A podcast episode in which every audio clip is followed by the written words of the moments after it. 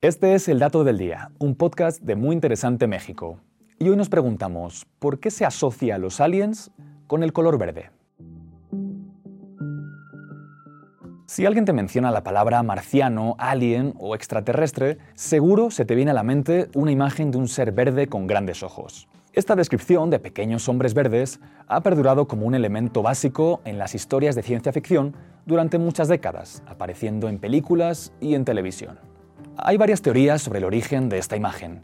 Una de ellas es que los marcianos son verdes debido a una leyenda inglesa del siglo XII conocida como los niños verdes de Woolpit. Este cuento popular relata la apariencia inexplicable de dos niños con piel verde cerca de esta aldea en el este de Inglaterra, quienes hablaban en un idioma ininteligible y solo comían verduras verdes.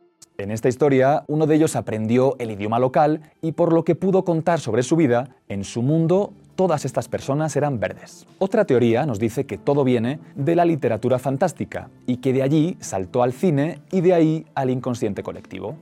El escritor de novelas populares Edgar Rice Burroughs les atribuyó este color de piel en una serie de relatos de ciencia ficción iniciada en 1912. Además, los dotó de una cualidad única, la fosforescencia, que normalmente se asocia al color verde. Luego, a finales de los años 30, la imagen del extraterrestre verde fue una imagen común en las revistas pulp de Estados Unidos. Así, estos seres verdosos, de cabeza desproporcionada y enormes pupilas, se ganaron su lugar en la imaginación popular.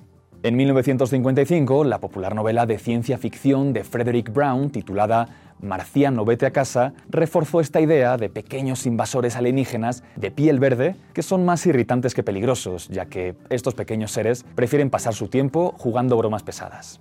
Lo cierto es que por ahora la ciencia no tiene evidencia exacta de cómo es la apariencia de estos aliens, así que solo queda imaginarlos en forma de extraños monstruos, ya sean humanoides, abstractos o como cualquier otra criatura.